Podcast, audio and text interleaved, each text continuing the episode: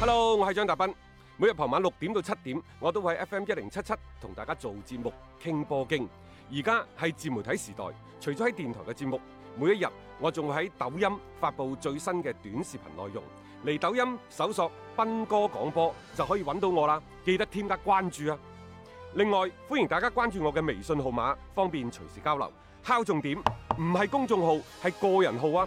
微信號碼係一三四一六三六孖五九八，一三四一六三六孖五九八。接住落嚟咧，同大家睇睇呢，就係歐洲方面嘅戰報先嚇。嗯，琴日呢，有英超有意甲嘅賽事，結果熱刺作客呢，啊，好似佢哋好耐冇作客開齋。啊係，而且三隻波啊啊，三比一直擊敗咗紐卡素，啊擊敗咗無欲無求嘅紐卡 素。阿仙奴呢就二比一擊敗咗已經係獲得冠軍嘅利物浦，啊無欲無求嘅利物浦。係啊大家話誒利物浦唔係攞一百分咩？我哋一早就講過攞一百分嚟做乜鬼啫？嗰個一百分係即係好多時候一啲大家安樂去俾佢嘅一啲假性嘅任務嚟嘅啫，實質上攞唔攞真係冇咩所謂咯，啊冠軍都攞咗啦，唔你需要嘅一百分有咩用啫啊，啊？唔需要嘅，係即係甚至乎你話舊年九啊七分都唔需要攞嘅。啊，曼聯舊年九啊八分奪冠係因為有個九啊七分嘅利物浦喺度壓住佢，佢一定要衝到佢不得咁高不啫。攞到咁高啫，係咪？係啊，咯，放心啦。咁然之後呢，就係呢一個曼城，又係呢二比一。誒，大家係咪覺得同前晚嗰場一比 零車路士嗰場極其之相似啊？好似嗱，呢啲就係英超啦，三分你可以攞去， 係啊，但係正勝球你留低。人哋要補組嘅。狼隊呢對住般尼，係就雙方係一比一打成平手。最後一個點球絕平啊！嗯呢個亦都係呢，就即係意料當中啦個比分。咁啊喺意甲嗰方面呢，沙素羅同埋祖雲達斯。哇！啊！又打成三比三，即係沙素羅嗰啲攻擊力可能係僅次於亞特蘭大，係僅次於亞特蘭大，冇錯，你冇聽嗯啊錯，甚至乎好過咩國米啊誒啊嗰班呢。啲神經刀嚟㗎 bling bang 㗎。但係祖雲達斯佢就最近都頭痕啊，即係嗰個成績咧開始有啲咁多嘅下啊死滑。啦！你後邊啲人跟唔上嚟誒啦，亞特蘭大衝緊上嚟啊㗎，爭幾分嘅啫，亞而家特蘭大衝上嚟都冇用嘅， 係又係第二個拉數嘅啫。冇錯冇錯嗱啊，我想同大家講就係話。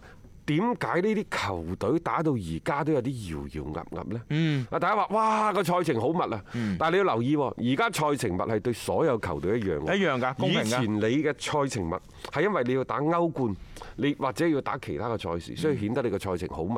但係其實你亦都家大業大嘅喎。係啊，你嗰啲板凳深度比人哋係勁好多喎。即係我所成日講話準備啊嘛。我就話陣其容實而家我想講一個問題就係取與捨嘅問題。嗯，譬如話曼聯，曼聯即係上一場賽事你睇到佢㗎啦，嗯即係誒作和二比二嗰場，啊成班波係好攰嘅。係真係賽程係好密嗯集，而家你用嚟用去都用呢班人。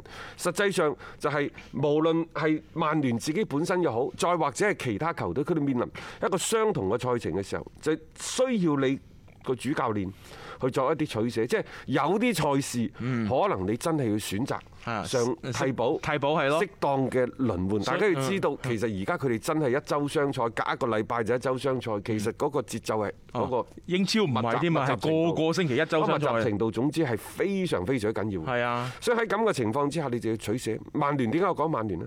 你睇曼聯而家你到底要足總杯定係要前四？嗯嗱，前四雖然而家曼聯排第五，但係前四其實個主動權係揸自己手中嘅，啱唔啱啊？嗯冇錯你再睇翻。到底係英格蘭足總杯嘅對手強勁，嗯佢而家八進四啊 嘛，啊啊啊抑或四強啊啊四四強強四強啊你四強係傳統嘅四大豪門啊嘛，好啦，咁到底係嗰兩場波緊要，定係嚟緊嘅喺聯賽嗰三場波嘅對手嘅實力強呢？咁但係如果你係攞英超嘅前四好，抑或攞足總杯嘅冠軍好呢？嗱，足總杯嘅冠軍你係可以有一個冠軍嘅榮銜，係但係你明年只能去打歐聯。啊，你冇歐冠資啊！格。你唔好話喂，我哋做個歐聯啦，後邊我唔好搏嗰啲先，你先攞咗個歐冠資格 先，呢個先至係重中之咁多如果咩即係係嘛？英超嘅前四，你要唔要？係呢個我覺得係最最喺某直接嘅目種標。程度上，我覺得英超嘅前四而家睇嚟可能仲好攞過呢一個足總杯嘅梗係冠啦，軍。佢個賽程剩低落嚟嗰幾個嘅對手唔算特別強嘅啫嘛，除咗李斯特城係。李斯特城，你最尾咪當呢一個足總杯嘅決賽去係打咯，咯一場咁樣搏啊！你先做好自己先，所以蘇斯克查應該，我覺得佢都係自己醒水嘅。啊包括最近呢幾場波喺聯賽，佢同一套陣容啊，一路咁派上嚟，因為嗰一佢已順啊經嘛，三四場㗎啦因。為順啊嘛，咁但係就好好似你話齋攰，咁呢個你冇計嘅，你只只能夠有啲比賽上面你作出取捨咯。其實嗰場波佢和咗波已經算係我覺得 O K 㗎啦，即係唔算話太差嘅結果先啦。即係起碼你冇輸到，同埋你仲吊住車尾啊嘛，啊嗰個分數上邊。只係話琴晚嘅曼城呢，就即係我哋覺得佢會贏。但又覺得個打法 相克，但係佢真係贏喎！佢但係嗰個比分係二比一啊呃呢。個真係態度問題嘅啫，呢啲係。態度點解係態度問題呢？因為數據唔呃唔到你，因為嗯格迪奧拿帶住呢隊曼城呢，係第一次喺自己嘅主場射門次數係唔夠對手嚟嘅。嗱呢度就已經講足以説明問題啦，因為其實呢場波我睇咗下呢，即係曼城嘅整體佢好早已經開紀錄，然後又擴大比分，一直都係處於一種嘅節奏比較緩慢啊，慢慢猜、慢慢倒腳嘅一種狀態呢，係去對付你呢邊般尼茅夫。但係呢場波就算贏咗，覺得冇面啦，因為自己家門口作戰對陣呢，你可以將佢理解為小阿仙 奴啦。啊當然啦，就班尼茅夫補組嘅即係路程啊，非常之艱險。係啊所以呢，佢又真係戰意十足啊！雖然呢，就即係一比二落敗，但係佢射門次數係兩倍於曼城嘅喎。啊！呢呢個係即係琴日嘅喺個場面上面，你睇到即係嗰隊波人哋需要分數嘅係積極好多嘅。咁再加上嗱，亦即係又講翻頭先嘅問題啦。你曼聯就話誒足總杯同聯賽你點揀啫？曼城而家聯賽唔使諗噶啦，咁佢可能就流力就係足總杯噶啦但係喎。其誒，琴日呢，亦都即係呢場賽事之後呢，今日早上大家有個討論嘅就話，曼城是否需要一名高中鋒？嗯。誒，因為之前無論阿古路又好，包括而家加比謝薩斯都好啦，等等嚇，即係都係你可以唔好意思啊，係矮人四重奏又好，咩史特靈啊 啊，即即係佢係哋都唔係大衛斯華、高大嗰種貝啊拿杜斯華唔係嗰嗰嗰種種，佢唔係高大。嗯咁曼城是否需要一個所謂嘅高大中鋒喺對方收縮密集防守嘅時候，即係佢作為一種另一種手段嘅破城錘啊嚇即係嗰個另一種手段嘅加強啦，等等。你睇完英超過去幾個賽季喺格迪奧拿嘅治下呢，實際上我認為唔需要。點解唔需要啊？即係你唔同車路士，又或者唔同其他嘅球隊，佢真係有一個高中鋒，佢係可以演化出唔同嘅戰術。但係格迪奧拿其實佢喺巴塞。包括佢後後期喺拜仁好啲嚇，啊再嚟咗呢一個曼城，其實佢一路都唔係打高中鋒，佢唔係嗰啲套路，因為佢嗰種嘅打法，佢更加需要係。中鋒嘅回撤，回撤嘅時候呢，呢個高呢個中鋒其實作為一個支點啊，係去做搏腳嘅博嘅即係串連其他位啊嗯置嗯然㗎。之後佢係通過自己嘅扯動走位，去拉開對方嘅防線，吸引對方嘅中鋒出嚟。佢唔係需要一個中鋒企喺度做支點，吸引佢嗰個所謂嗰個嗰個嗯啊防守。守啊，冇錯。所以有啲即一定要動態咁咁睇問題。嗯曼城喺格調拿呢一隊波入邊呢，即係你有個高中鋒，佢係另一種打啊梗係法。好啦，即係多一種嘅變化啊嘛。但係冇呢幾個賽季咪又咁過嚟，大家唔會懷疑曼曼城嘅進攻能力吧？即係呢個我覺得已經喺幾個賽季嘅英超，特別佢攞冠軍咁犀利嘅誒積分底下啦，已經體現出佢哋嘅呢種嘅優勢。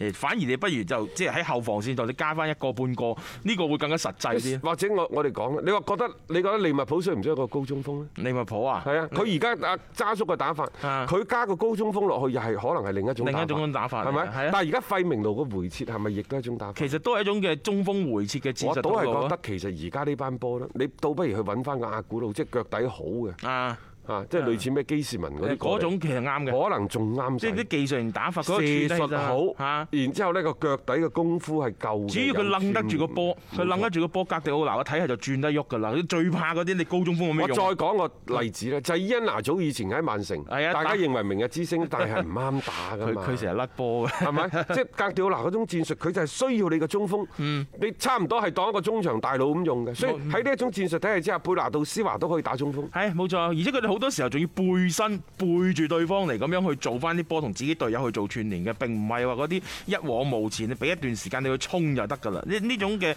風格呢係完全不盡相同嘅，所以喺選擇上邊嚟講啊，格迪奧拿嘅體系呢，嗱確實唔係必要係揀一個嘅高中鋒過嚟啊。